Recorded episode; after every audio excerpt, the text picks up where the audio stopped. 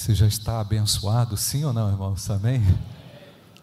Senhor é aquele que tem guardado, guiado a nossa história, guiado o mês da juventude. Falei com o pastor Júnior ainda há pouco ali na sala que esse mês da juventude tem sido uma revolução nas nossas vidas, em primeiro lugar. Deus, de muitas maneiras, tem tratado conosco, porque precisamos dEle, precisamos da atenção do Senhor, e Ele faz isso por amor a nós, por amor à Sua igreja, por amor a mim, por amor a você. Deus tem um plano extraordinário, Deus tem um plano maravilhoso, e nós ouvimos aqui, irmãos, nesse tempo, como a importância, a importância de estarmos sim preparados para a sua volta. Queremos nos preparar para tantas coisas, mas queremos olhar também com expectativa positiva, boa, para o futuro. Eu vejo que há uma tendência de desânimo, eu percebo que há uma tendência negativa de paralisia eu percebo que há uma tentativa de subornar aquilo que faz parte da nossa própria essência, da nossa própria vida, que é a motivação por aguardar Jesus. Eu vejo que há uma tentativa, sim, de frustrar muitas coisas, entram no caminho tentando nos frustrar, mas o nosso Deus nos fez relembrar aqui nesse mês como é importante estarmos, sim, preparados para a sua volta. Certamente esse tema ele vem, ele não se esgotou, irmãos. E nem vai se esgotar, porque essa é a mensagem da igreja, proclamar que ele venha. Amém, irmãos?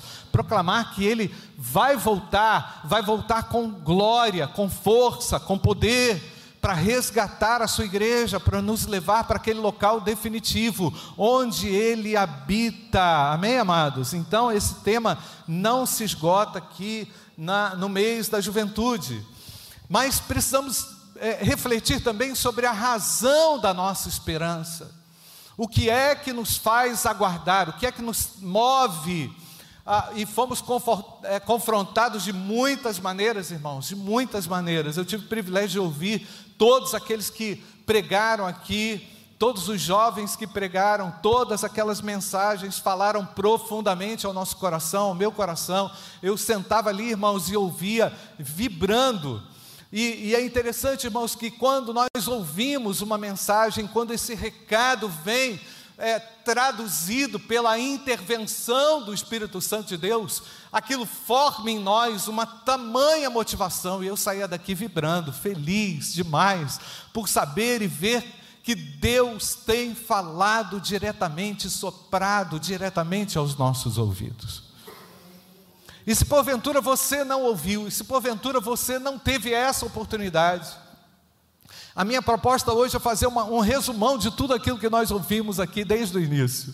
É? Eu espero que eu consiga fazer isso, porque além de ficar sentado ali onde, no lugar ali onde está o pastor Júnior, eu também assisti todos os vídeos umas duas vezes para poder fazer isso. E eu quero que você aguarde com paciência, porque eu sei que agora nós vamos também fazer uma viagem. Não é? Se você foi ministrado em algum momento, você vai lembrar de alguma frase de impacto, você vai lembrar de alguma palavra, você vai lembrar de, alguma, é, de algum insight, né? você vai ter algum insight a respeito daquilo que você ouviu, e com certeza você vai sair daqui ainda hoje com outro desafio na minha conclusão. Mas eu quero destacar aqui, não precisa colocar o versículo aí, não, Gabriel. O texto que nos motivou por todo esse mês, Lucas capítulo 12, versículo 20. Mas Deus lhe disse Louco, esta noite lhe pedirão a sua alma, e o que você tem preparado? E o que você tem preparado? Para quem será? Uma pergunta confrontadora, uma pergunta que desmobiliza tudo aquilo que foi feito. E o nosso Deus, ele tem esse poder de desmobilizar aquilo que a gente tentou mobilizar, aquilo que a gente tentou criar, acreditando que a gente podia ser feliz daquela forma. Acreditando que aquilo poderia trazer resultado positivo para a nossa alma. O nosso Deus é um Deus especialista em desmontar e montar da forma certa.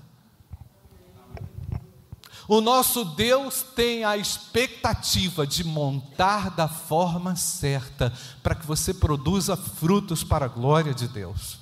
E ouvimos aqui logo no início do mês o desafio trazido pela irmã Thais Oliveira, nossa querida Tatá, que falou que a cada dia no Brasil 3,4 igrejas são abertas. E a pergunta que ela fez, como assim, gente? Tanta pujança e tanta força nesse movimento, mas no Brasil ainda tem 15 milhões de ateus, ainda tem tantos desigrejados, tantas pessoas desconectadas das suas comunidades de fé, tantas pessoas distanciadas da verdade do Evangelho. Como assim? Como assim? Isso confrontou a gente. E ela disse: tem uma conta que não fecha, pastor. Tem uma conta que não se encerra. Jesus está voltando. Por que, que o número de desigrejados cresce? E ela diz que nós não agimos como se Jesus estivesse voltando. As nossas ações contrariam essa realidade espiritual ou essa expectativa que Deus tem mesmo a nosso respeito para que estejamos o aguardando de forma cuidadosa, preparando a volta do Senhor.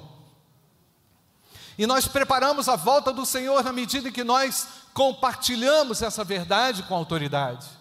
Nós preparamos a, a, volta do Senhor à medida em que nós olhamos para o nosso próximo com amor e tratamos com amor e apresentamos o Evangelho a Ele. O Evangelho muda, amém, querido? O Evangelho que muda, modifica o cenário, modifica a história, modifica a vida. Não é? Então, ela citou é, um texto que nós não vamos ler, mas de Filipenses capítulo 4 desafiando a nós, e olha só, gente, presta atenção na conexão da primeira palavra com aquilo que nós ouvimos hoje pela manhã. A primeira palavra dela, desenvolva alegria no caos. Desenvolva a verdadeira alegria no meio do caos. Falei isso com você, pastor. Como as coisas se conectam aqui pela ação e pela intervenção do Espírito Santo de Deus. Nós não podíamos imaginar, pastor, que nós iríamos ter um fechamento tão abençoado hoje de manhã, falando praticamente a mesma coisa que a Thaís falou nesse primeiro ponto. E, ao mesmo tempo, ela diz que o diabo está totalmente empenhado em atacar aqueles que aguardam a volta de Jesus, para que eles desviem a esperança real para uma esperança fútil, trivial, qualquer uma. Então, onde está a alegria do crente? Ela perguntou. Onde foi parar a nossa alegria? E ela disse ainda: se o caos é real, e Paulo sabia disso, a alegria está num plano superior ao caos. Então, o argumento apresentado foi de um desafio de superação das tristezas, dos abatimentos, encontrar em Cristo o verdadeiro significado e a real esperança. Ele é um Deus vivo e poderoso.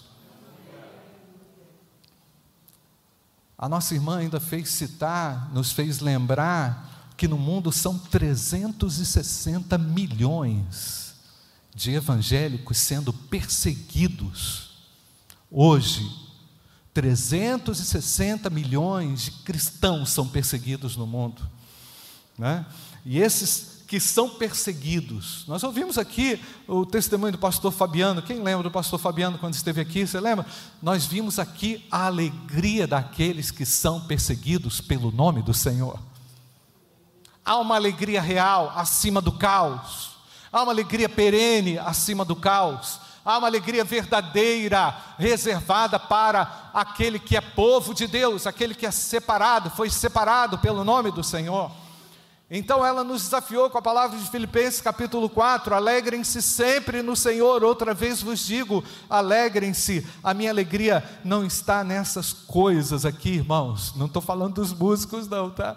A nossa alegria e a minha alegria está naquele que virá me buscar.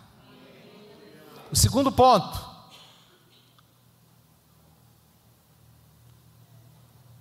Entregue a sua ansiedade a Deus.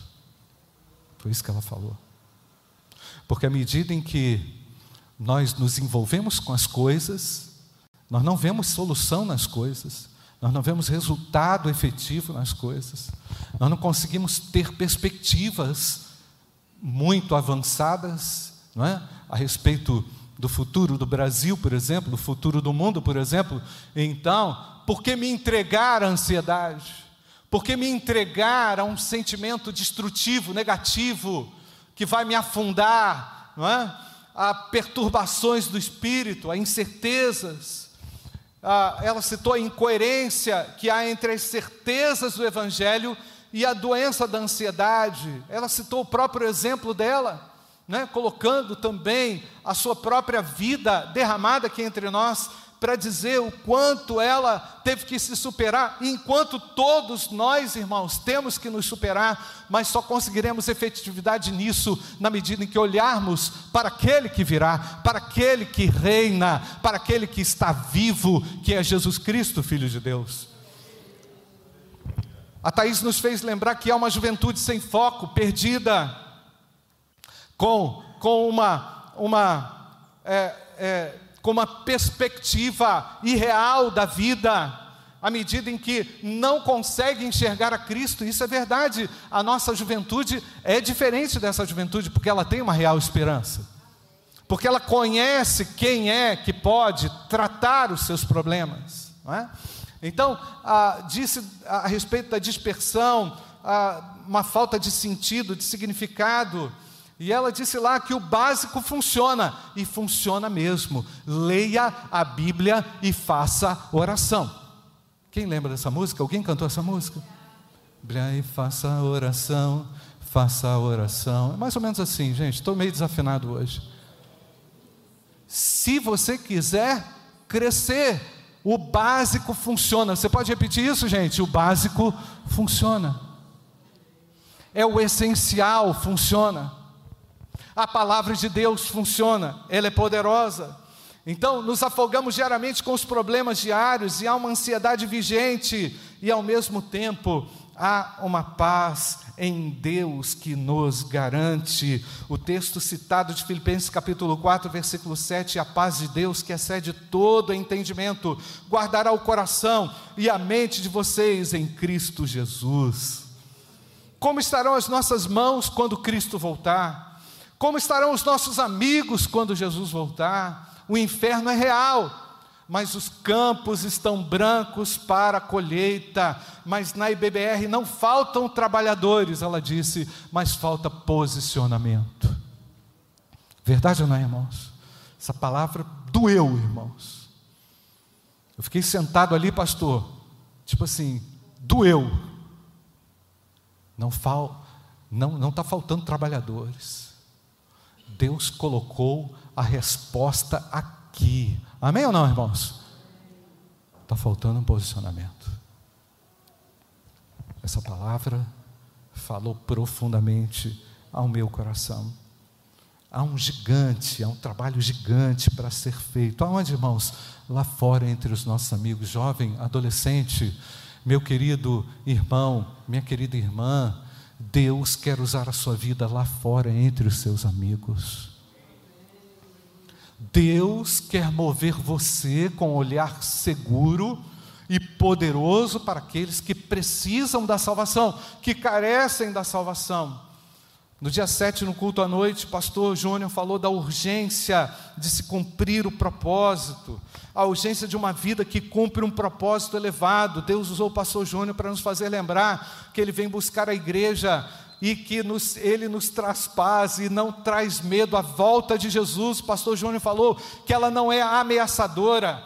Há uma esperança real quando falamos da volta de Jesus, a paz, a alegria, a segurança. Mas pastor, você disse aqui para o pessoal, há uma tendência de endeusamento do indivíduo, o indivíduo cheio de si, o indivíduo cheio da sua vaidade, cheio do seu orgulho, cheio da, dos seus próprios troféus, não irá conseguir a, aguardar a Cristo, porque ele já reina, esse indivíduo já governa, esse indivíduo parece que já conquistou aquilo que ele almejava. Pastor Júnior falou que há uma tendência de popularidade a qualquer custo. jovens que se sujeitam a qualquer coisa para serem aceitos. Isso é um veneno. Nós acabamos de cantar aqui. Você tem valor para Deus. Amém, querido jovem? Amém, querido adolescente?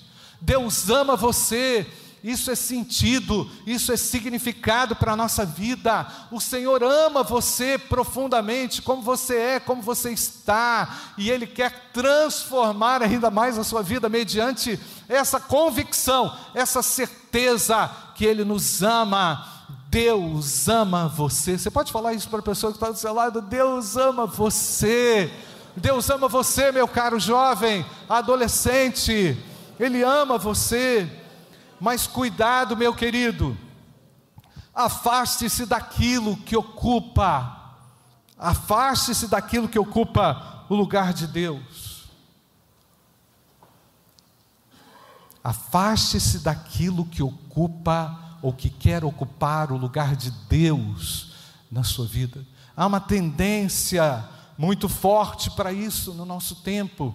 O indivíduo quer ser adorado, o indivíduo quer ser reconhecido. Não é?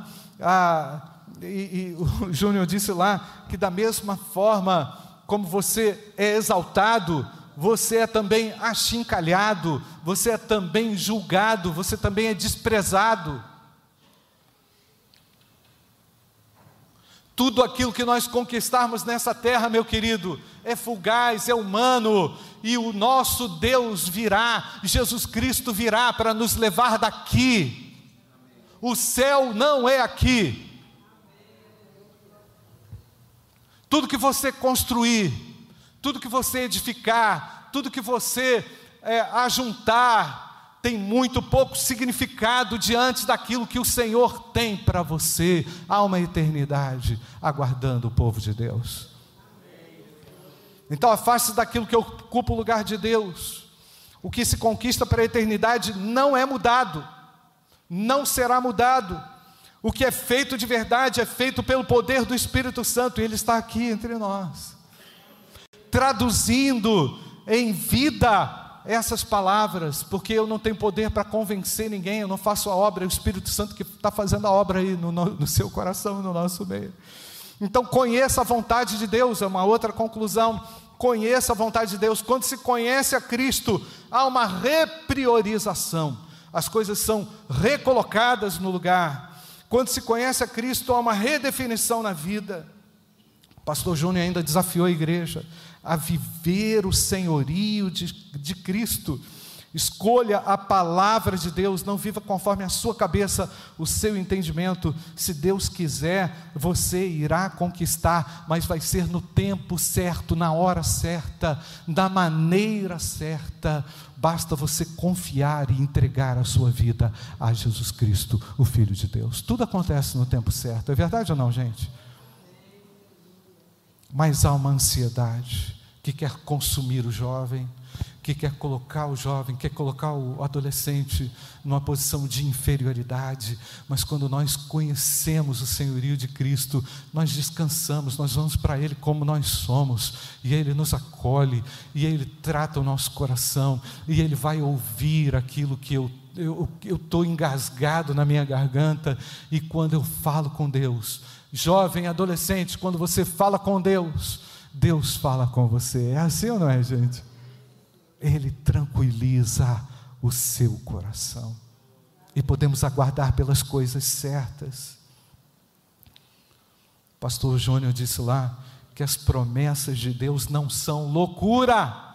O que Deus diz dos planos do homem, sim, é loucura. O que a Bíblia ensina não é loucura. Planeje sim, Faça os seus planos sim, mas submeta-os a Deus. Senhor, eu estou achando que vai ser dessa forma. Né? Ainda conversando um pouquinho com a Mariana hoje ali, depois da escola bíblica, teve um momento, pastor, que no curso de direito eu estava em dúvida, surgiu aquela crise. Foi ou não, Mariana? Mas Deus foi confirmando e Deus vai trabalhando detalhes na nossa história, na nossa vida. As dúvidas, talvez a Mariana tenha aprendido isso, mas as dúvidas são essenciais para a gente abraçar as certezas de Deus. Amém ou não, Virta? É verdade ou não, igreja? Mas Deus lhe disse, louco, essa noite lhe pedirá a sua alma, o que você tem preparado e para quem será. E o nosso querido Ian nos fez lembrar no Salmo primeiro, ah, Deus trazendo aquela figura da árvore, né? Ah, e ele disse lá que a gente, se nós fôssemos entrar nesse pensamento, nós poderíamos imaginar que a nossa vida sempre será uma árvore. E a partir do momento em que temos a nossa vida remida e lavada no sangue de Jesus, no momento que nós decidimos a seguir o Pai, seguir os passos de Jesus, essa árvore não está mais em qualquer lugar, ela está junto a ribeiros e no tempo certo frutifica. É na hora de Deus que o fruto vai acontecer. Não antecipe nada. Não arranque o fruto verde. Isso eu estou incluindo mas se sujeite aos mananciais que Deus tem reservado para a sua própria vida. Plante-se no lugar certo, firme os seus pés na casa de Deus, na obra de Deus, naquilo que Deus tem reservado para você, meu querido jovem adolescente. Não ouse sair desse lugar.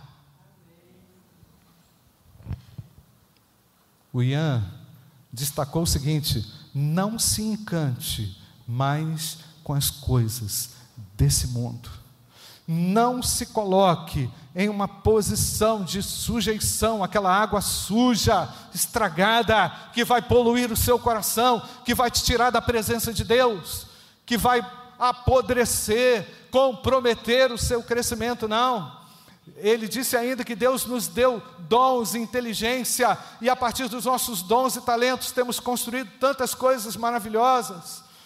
E, mas há um limite, o trono do viver, o trono do nosso coração. O Ian colocou na sua mensagem o nosso coração em xeque a respeito dos movimentos que ele faz, da direção que há no nosso coração, das tendências que apontam, não é? E que nos dirigem muitas vezes para um lugar tão longe, tão sombrio. E é curiosíssimo isso também, como Ian ministrou aqui poderosamente, dizendo: controle a sua ansiedade. E ele ainda detalhou: a ansiedade reflete duas coisas. Reflete em quem eu tenho colocado a minha esperança. Defina, jovem, a minha esperança está no Filho de Deus. Defina, adolescente, a minha esperança está na promessa de Jesus, o Filho de Deus a sua vida será revolucionária, revolucionada à medida em que você confiar, à medida em que você depender, e você não será controlado pela ansiedade, será controlada pelo domínio do Espírito Santo que governa, que rege e que vai conduzir você pelo caminho da justiça. Ainda ouvimos que a ansiedade reflete também a suficiência de Cristo em mim. Ele é ou não é suficiente? A obra de Cristo foi suficiente e a pessoa de Jesus Cristo é suficiente para mim. Cristo é suficiente. Você pode dizer isso? Cristo é suficiente para mim. Caro jovem, adolescente, não esqueça disso. Ah, pai, eu não tenho isso. Ah, pai, eu não tenho aquilo. Ah, pai, o meu amigo tem isso. Ah, pai, o meu amigo. Não é assim? Entregue-se a Cristo, seja satisfeito nele, plantado junto a ribeiros, cuja estação, na estação própria, vai dar o seu fruto. Então, eu pergunto a você: você é árvore nova? Onde você está plantado? Busque a Deus enquanto se pode achar. Ele vem, mas enquanto ele não vem, ele espera que nós, como árvores novas, cumpramos os propósitos de Deus. Deus tem um plano maior e melhor do que o seu, mas é necessário que você esteja posicionado no lugar certo, no tempo certo, na hora certa virá a colheita. Guarde a ansiedade, confie no nome daquele que te salvou.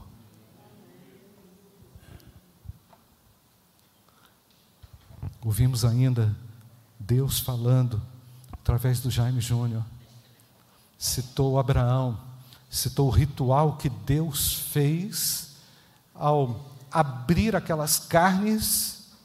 Era um ritual é, conhecido, pagão, mas ali Deus pediu que Abraão fizesse aquilo, e Deus entrou com Abraão no meio daquele caminho, dizendo o que para Abraão? Meu querido, eu, fa eu faço contigo uma aliança, estabeleço contigo uma aliança, e eu vou até o final. Deus definiu se relacionar com o homem.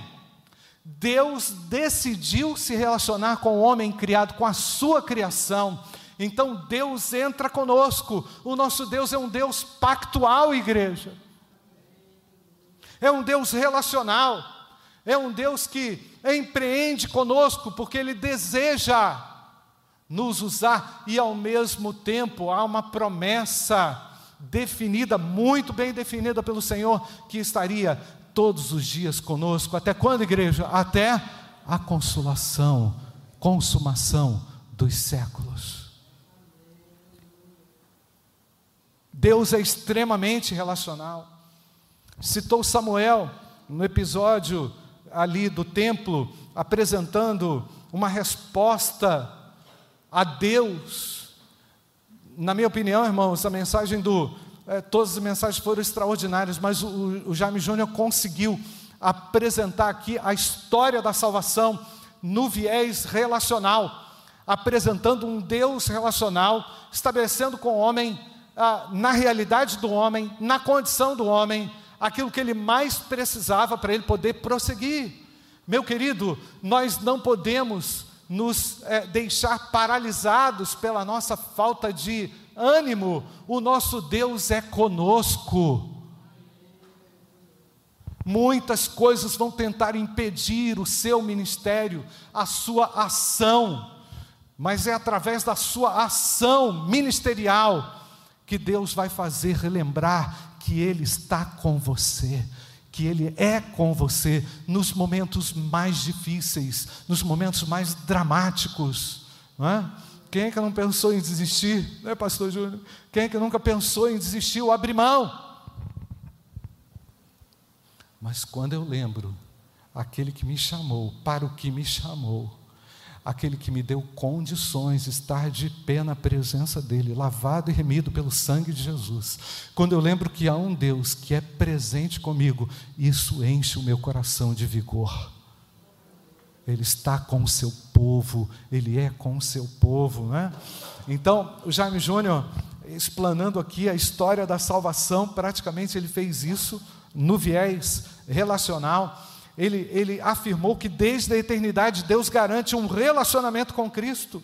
Citou o texto de Miqueias capítulo 5, versículo 2, mas você, ó Belém Efrata, é apenas uma pequena vila em todo o povo de, de Judá, entre todo o povo de Judá, e no entanto, um governante de Israel, cujas origens são do passado distante, sairá de você em meu favor, um eterno relacionamento, um eterno governante, Jesus Cristo, que através de um relacionamento transformador, garante ao crente que o crente, que o adolescente, que o jovem viva em segurança, em paz. O nosso Deus é um Deus relacional.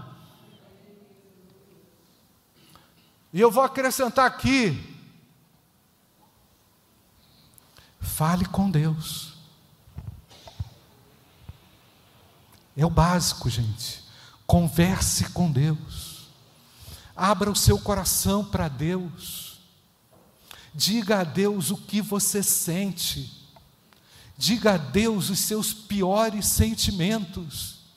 Diga a Deus quem você é e o que você precisa. Ele sabe, mas Ele quer ouvir da sua voz, da sua boca.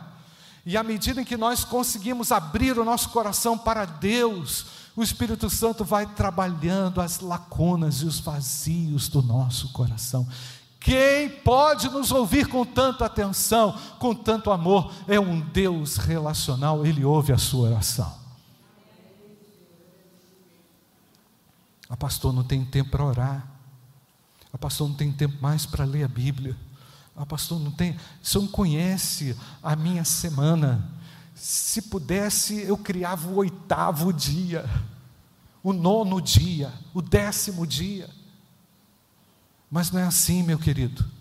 Redefina as suas prioridades. Entenda que o Deus relacional garantiu que Jesus Cristo viria a salvar o seu povo e há respostas seguras para nós. O nosso Deus, eu já falei aqui, repito, é um Deus de orações respondidas. Ouse orar, ouse confiar, ouse estabelecer um relacionamento com Ele. Senhor, eu sou falho demais, eu piso na bola, meu Deus, eu já tentei outras vezes eu já respondi ao teu chamado, mas eu fracasso, eu falho, eu tenho pecado. Não hesite em dizer quem você é para Deus, Deus vai reconstruir a sua vida espiritual, porque Ele é um Deus relacional. Não deixe Deus de fora do seu problema. Entenda que o libertador, aquele que nos libertou, é aquele que decidiu caminhar conosco. Gente, teve um texto lindo que o Júnior leu aqui, que mexeu muito comigo, Lucas capítulo 4, não precisa colocar não, Gabriel, versículo 17, entregaram-lhe o livro do profeta Isaías. Nós estamos lendo Isaías agora, na nossa jornada uh, anual de leitura da Bíblia. Entregaram-lhe o livro do profeta Isaías e ele abriu e encontrou o lugar onde estava escrito: O Espírito do Senhor está sobre mim pois ele me ungiu para trazer boas novas aos pobres. Ele me enviou para anunciar que os cativos serão soltos, os cegos verão, os oprimidos serão libertos e que é chegado o tempo do favor do Senhor. Jesus fechou o livro, devolveu o assistente e sentou-se. Todos na sinagoga olhavam atentamente para ele. Então ele começou a dizer: Hoje se cumpriram as escrituras que vocês acabaram de ouvir. Todos falavam bem dele e estavam admirados com as palavras de graça que saíam dos seus lábios. Contudo, perguntavam: Esse aí não é o filho de José? O próprio Cristo estava ali, anunciando que a verdade chegou. Amém, queridos? Não precisamos de uma outra verdade. Ele é a verdade, ele é o libertador. Então, é, o Júnior destacou que Satanás teve a sua cabeça esmagada e que Jesus, ao entregar-se no Calvário, o fez para que vivêssemos na alegria da salvação, na alegria da volta de Jesus. Jesus está voltando, amém, igreja? Você vai subir? Amém ou não, querido? Você vai subir ou não? É a graça do Senhor que faz isso. Estaremos com Ele para sempre na glória, amém, amados? Para que onde eu estiver, estejais vós também. Hoje, o irmão Gustavo, servindo com instrumento, como instrumento nas mãos de Deus, ele explicou o porquê que Jesus contou essa parábola e ele explicou a razão pela qual Jesus ensinou o que ensinou. E uma das conclusões hoje de manhã foi: Deus não é um meio para nossa satisfação. Pegou pesado, não pegou, irmãos?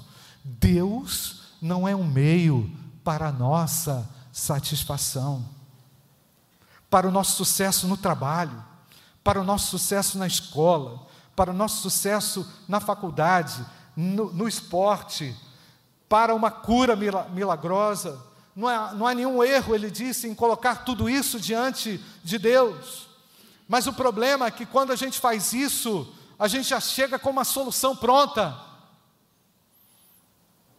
Senhor, eu vi o Caian, acertei agora, né? Senhor, eu vi o Caian cantando hoje. Eu quero cantar igual ele. Jamais, meu irmão. Porque Deus deu essa habilidade para ele. Você viu como ele cantou? Glória a Deus ou não, irmãos? Eu não posso chegar para Deus com a solução pronta, entendeu? Senhor, quero cantar igual ele. Você vai cantar igual a você, meu irmão. Você pode aprimorar com a aula de música, né? Mas, meu irmão, cada um é responsável por aquilo que recebeu da parte de Deus. Eu não posso chegar para Deus com a solução pronta, isso vai gerar frustração. Mas qual é a tua vontade, meu Deus?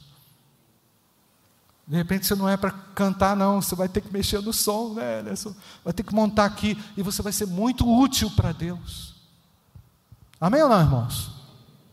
Mas a gente quer usar Deus para manipulá-lo, percebe? Para a gente poder ficar feliz, para a gente dizer assim: ah, então agora é, eu vou ter um namorado, agora eu vou ter um emprego tal. De repente você se converte e acontece o contrário: você perde a namorada, perde o emprego. Acontece ou não, irmãos? A pessoa pensa: nossa, mas o que está acontecendo? Deus está te mostrando, meu querido, que Ele é Deus e que a sua alegria não depende das coisas desse mundo, mas daquilo que Ele entrega para você no tempo certo. Glória a Deus. Aquilo que Ele faz é correto, Deus não erra. Mas nós estamos muito cheios do nosso ego e queremos ser, sabe o que, gente? Felizes a qualquer custo. Gente, ele falou uma outra coisa. Deus não quer que nós sejamos felizes. Espera aí. Deus não quer que a gente seja feliz do nosso jeito, percebe?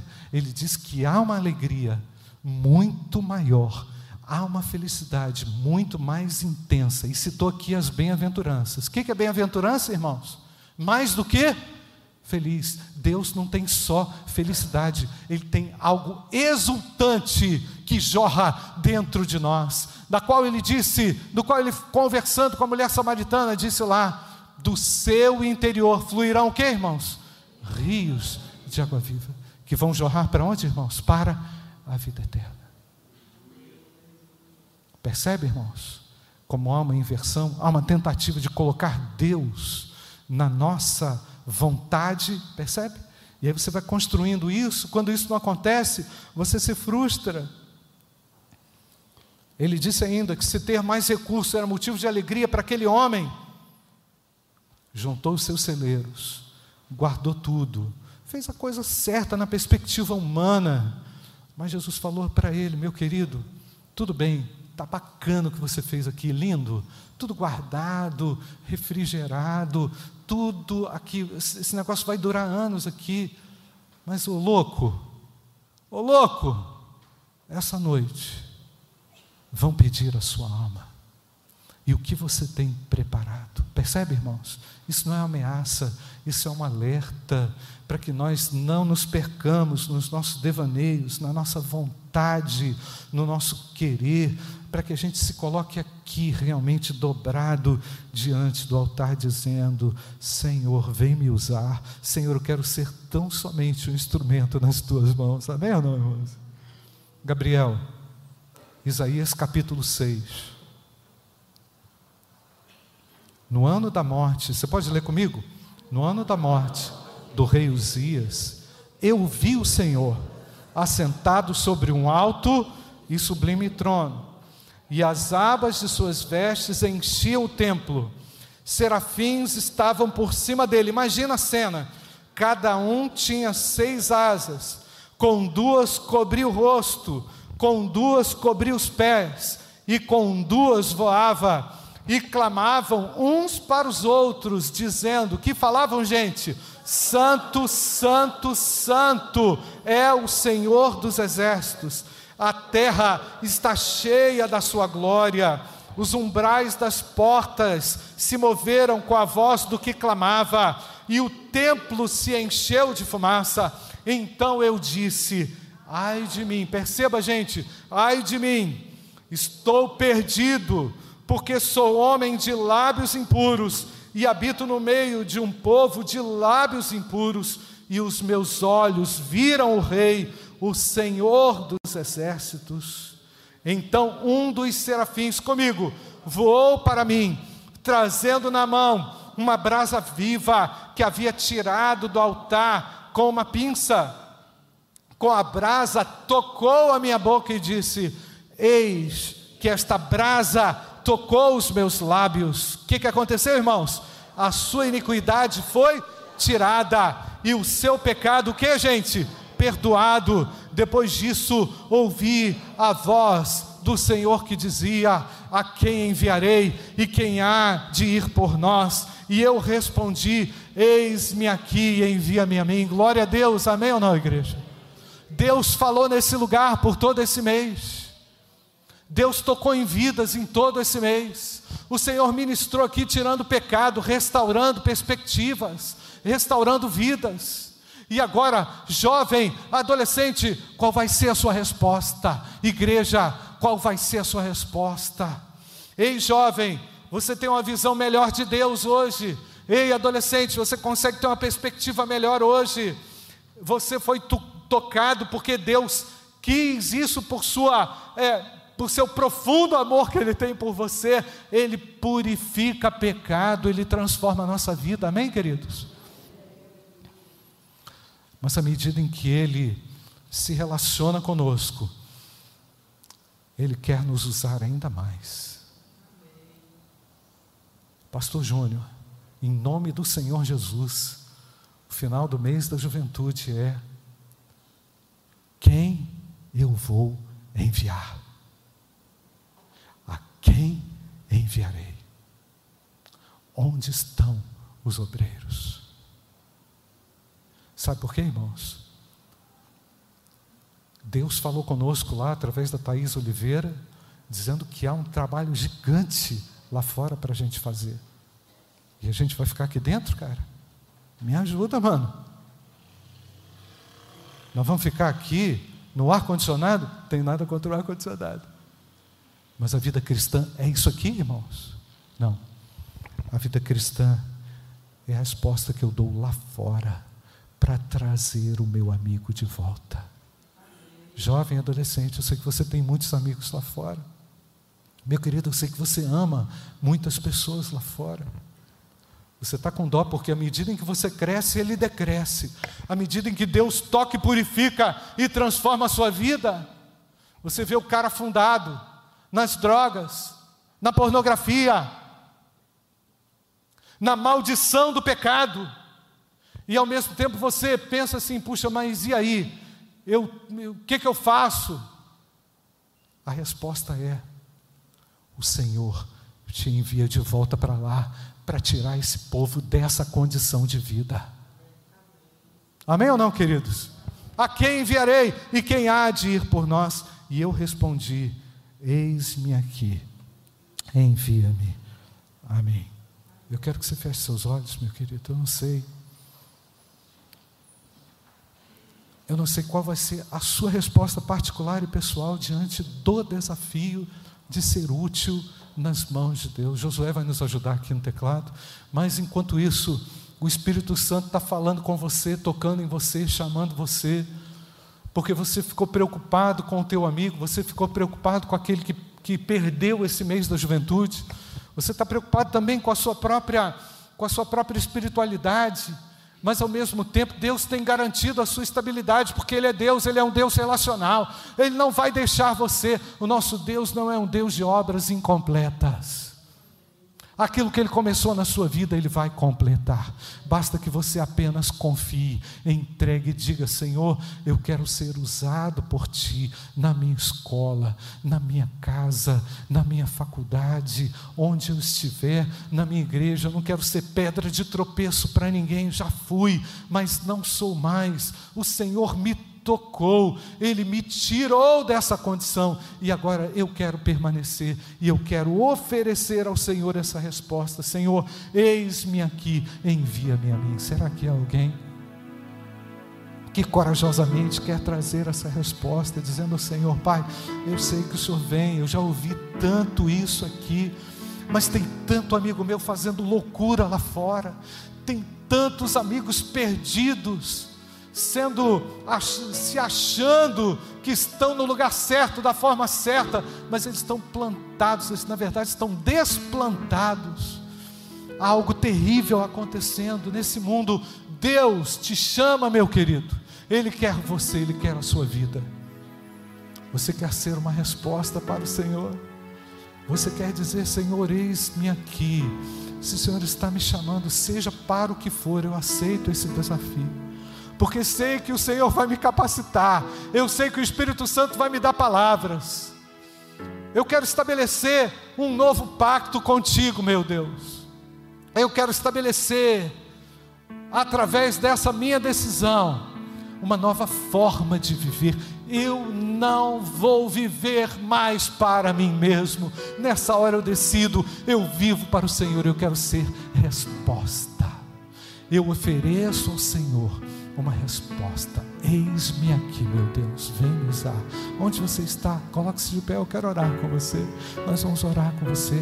Você que quer ser essa resposta. Louvado seja Deus. Tem mais alguém? Coloque-se de pé onde você estiver. Nós vamos orar com você. Eu quero ser essa resposta. Deus abençoe você ali, minha jovem adolescente. Ah, mais alguém? Eu quero ser essa resposta. Eu sinto que Deus está me chamando, está me conclamando por um novo posicionamento. Eu vou pedir à igreja para orar. Eu vou pedir, amém, meu jovem ali em cima. Eu já vi você, que Deus use você. Pode ficar de pé, pode ficar de pé. Ah, mais alguém? Coloque-se de pé. Eis-me aqui, Senhor. A quem enviarei? Quem há de ir por nós? Eu me coloco aqui à disposição do meu Deus. Ah, mais alguém?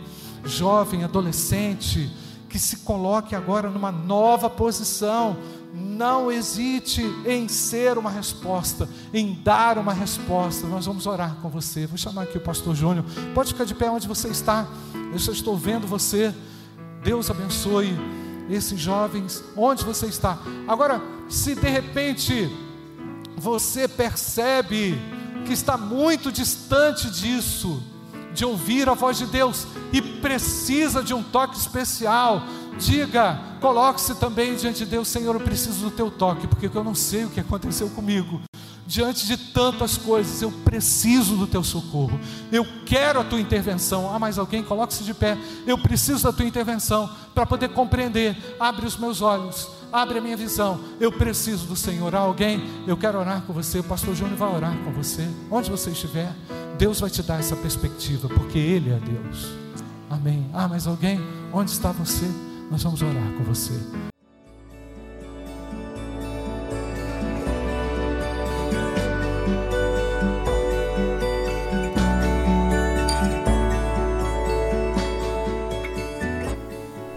A Igreja Batista do Bom Retiro tem plena convicção de que a palavra de Deus é poder para salvar e transformar vidas. Nosso desejo é que essa mensagem tenha alcançado seu coração. Para saber mais sobre quem somos e em quem acreditamos, acesse ibbrpatinga.com.br.